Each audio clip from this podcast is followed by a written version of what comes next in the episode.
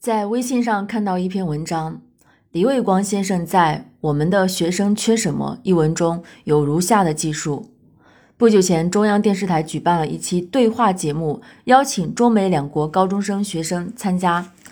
节目中，中美学生的表现呈现强烈的对比，读后令人深思。在价值取向的考察中，主持人分别出给出了智力、权力、真理、金钱和美的选项。美国学生一致选择了真理和智慧。他们是这样解释的：如果我拥有了智慧，我掌握了真理，我就会拥有财富和其他东西。而中国高中高中生除了有一个选择了美之外，没有一个选择真理和智慧的。有的选择了财富，有的选择了权利。接下来的环节是制定对非洲贫困儿童的援助计划。首先由中国学生阐述。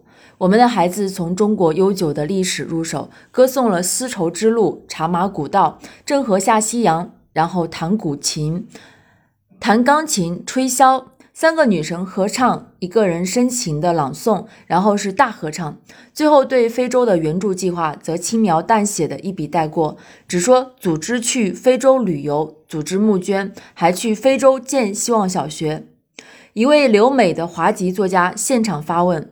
你们募捐要我掏钱出来，首先你的整个援助计划得打动我，我还要知道我的钱都花在什么地方，我捐出去的每分钱是不是都真正发挥作用了？我们的学生对于这样的问题面面相觑，谁也回答不出来。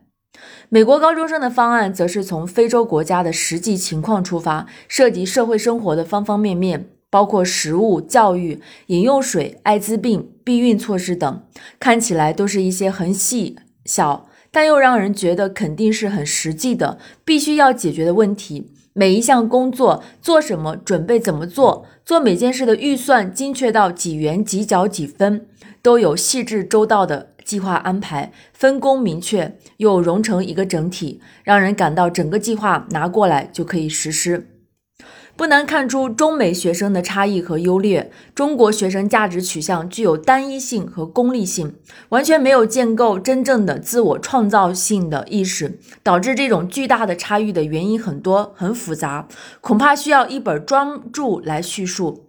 文化背景、教育取向所存在的严重偏差和缺失，从社会到学校都难究难辞其咎。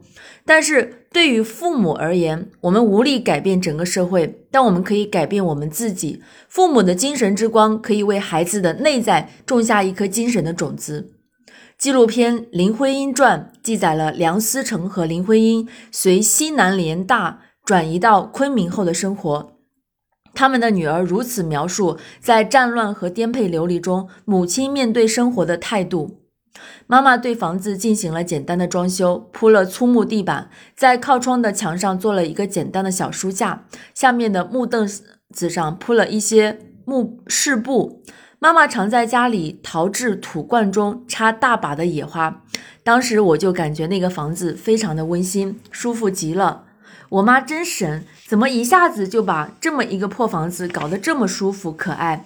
在这间小小的起居室里，妈妈在煤油灯下为我们讲述《庄子解牛篇》和《唐居不辱使命》，教我们读了很多李白、杜甫的诗，特别是杜甫在四川写的诗，感觉很接近。